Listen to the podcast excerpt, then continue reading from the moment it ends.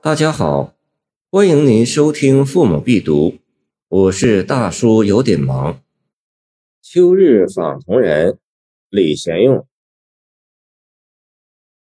孤意同心友，携琴去自由。远寻寒涧碧，深入乱山秋。见后却无语，别来常独愁。幸逢三五夕，路作对凝叟。朋友是五伦之一，自古至今，人们都看重朋友的关系，特别是知心朋友，能够推心置腹、荣辱与共的患难之交，更是人生的一大安慰。所以鲁迅说：“人生得一知己足矣。”古人写送友、访友、益友的诗篇比比皆是。唐末诗人李贤用的《秋日访同人》，便是写拜访知心朋友的一次身体和情感的旅程。此诗在众多的访友诗中显得别有趣味，体现在以下两个方面：首先是率性而为，诗人忽然想起朋友了，就去拜访他，没有预约，没有精心准备。携带一张琴，便自由潇洒地出了门。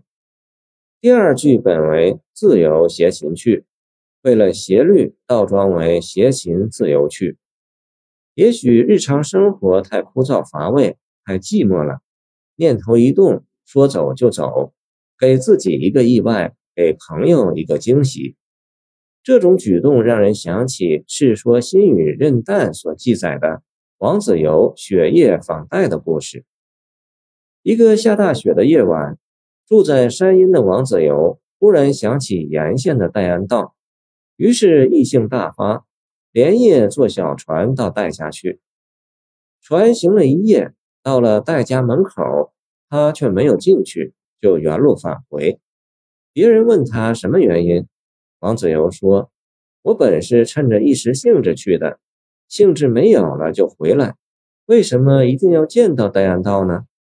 这个故事突出了王子猷的率性可爱，可谓性情中人。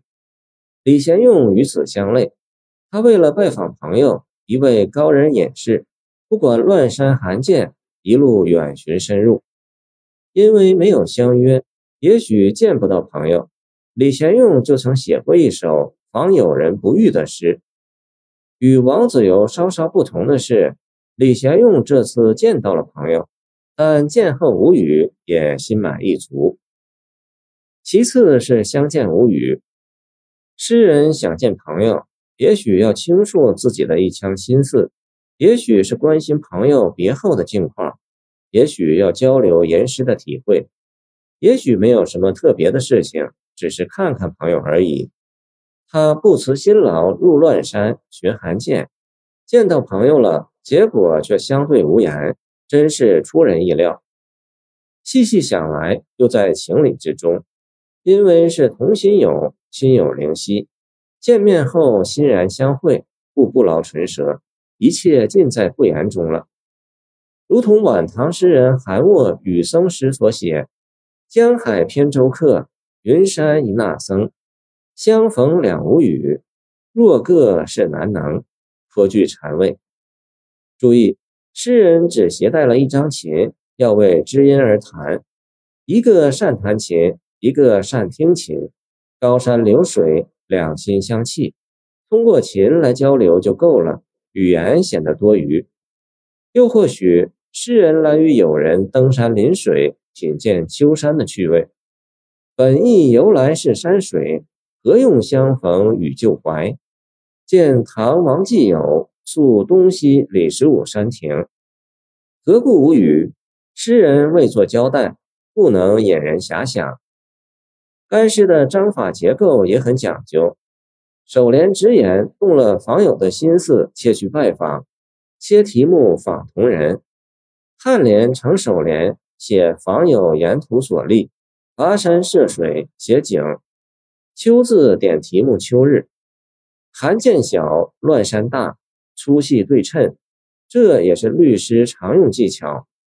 净联抒情，却表转折，由见面到离别，一语带过，惜墨如金。尾联写归来后的情景，恰是十五的夜晚，诗人露坐对月，深思冥想，回味山中与友人相聚的情味，以此排遣寂寞惆怅，照应开头的“意”字。全诗中两联一写景，一抒情，避免重复又相互映衬，写景粗细对称。尾联吻合首联，且更深一层，起承转合，圆转如珠。谢谢您的收听，我的 QQ 号码幺七二二九二二幺三零，欢迎您继续收听我们的后续节目。